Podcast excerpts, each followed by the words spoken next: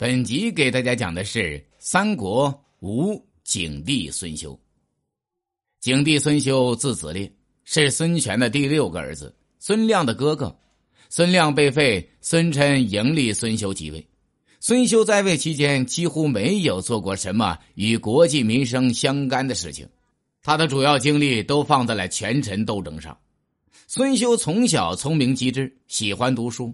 中书郎社辞、郎中圣冲都曾教导他多年，所以孙修的学识很不错。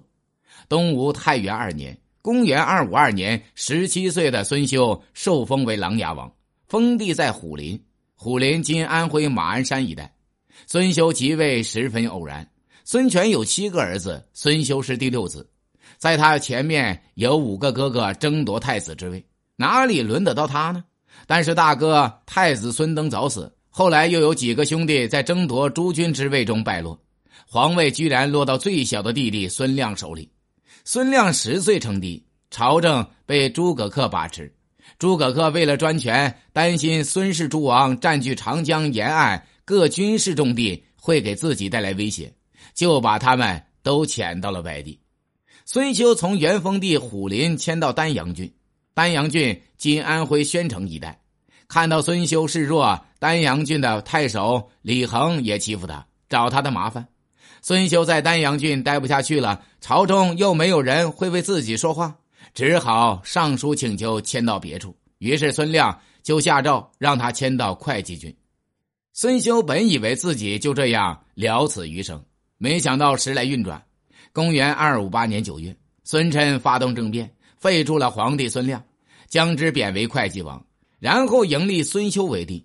孙修被迎为皇帝时已经二十四岁，他为人精明，自然不会一时冲动被皇帝砸晕了头。孙修做事很谨慎。孙琛派宗室子弟孙凯和中书郎董昭去会稽迎接他，孙修推辞再三，就是不肯痛快答应。后来勉强答应了，启程入京，一路上又走走停停，暗中派人前去打探消息。直到打听清楚了，才到建业即位。孙琛立他为帝的本意就是想自己专权，孙休做傀儡皇帝。于是为了酬谢孙琛等人的拥立之功，孙休下诏大将军孙琛领丞相之职，兼任荆州牧。孙氏子弟孙恩、孙据等也都官居要职。这样，孙琛一家五人封侯，军国大事都由孙琛等人处理。孙休心里很清楚自己的处境。他也不甘心做个摆设，就谋划要除掉孙琛。一次，孙琛向孙修献上美酒，可孙修怕他暗中使坏，竟然拒绝接受，这让孙琛很失颜面。孙琛气恼着带着酒到左将军张布家大发牢骚，说自己费尽苦心把孙修拥上皇位，现在这小子却忘恩负义，还看不起自己。最后，他还扬言要废了孙修。孙琛醉酒回家后，张布就火速入宫，把孙琛的话告诉了孙修。孙修吓得要死，不过他还是先感恩戴德，稳住了张布。然后孙修就加紧筹备杀孙琛之事。孙修在表面上对孙琛一如既往的厚待，经常对他表彰和赏赐。有人检举孙琛谋反，孙修为了进一步麻痹他，把检举之人交给他处理。孙琛担心有人对自己不利，心中不定，就请求外调到武昌驻守。孙修不想打草惊蛇，就痛快的答应了，还允许孙琛带走大批军用物资和一万多精兵。孙琛以为孙修仍然相信自己，也就放松了警惕。到了武昌，孙琛先全力整治军备，精兵粮草都准备好，就等找机会谋反。孙琛自认为筹备充分，就放心。开始花天酒地的享受起来。孙修一直密切注视着孙琛的动向，见他放松戒备，觉得自己铲除他的机会来了。公元二五八年腊月，孙琛回到了京城，准备在家过年。突然，皇上派人请他赴宴。孙琛虽然对孙修警惕不高，但也不大放心，就称病不去。可公使请了好几次，孙琛无法，只好答应。不过临去前还嘱咐府吏，过一个时辰就在花园纵火，这样自己好借故早早回来。孙琛进宫赴宴，与孙修闲话一会儿，见没有什么异样，就放心了一点。正好此时侍卫来报府中起火，孙琛立刻起身告辞。埋伏在周围的张布、丁奉等人立刻率兵闯入，诛杀孙琛。孙修接着又杀了孙琛的众多心腹，并诛灭了孙琛三族。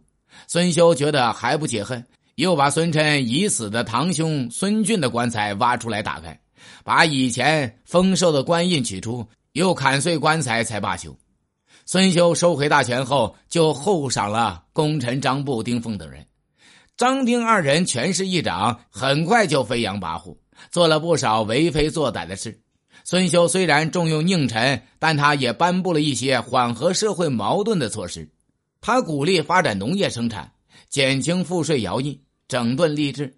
同时，孙修本是勤奋好学之人，他十分重视教育，推广教化。在对外策略上，孙修也曾试图先统一南方，再北伐。他趁着蜀中无主，出兵巴蜀。结果屡战屡败，白白损耗了国力。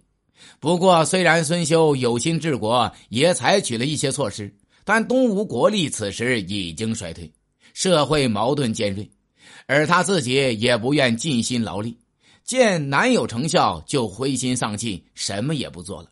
所以，最终并没有取得什么成绩。东吴永安七年（公元二六四年），孙修突发疾病，很快就不治身亡。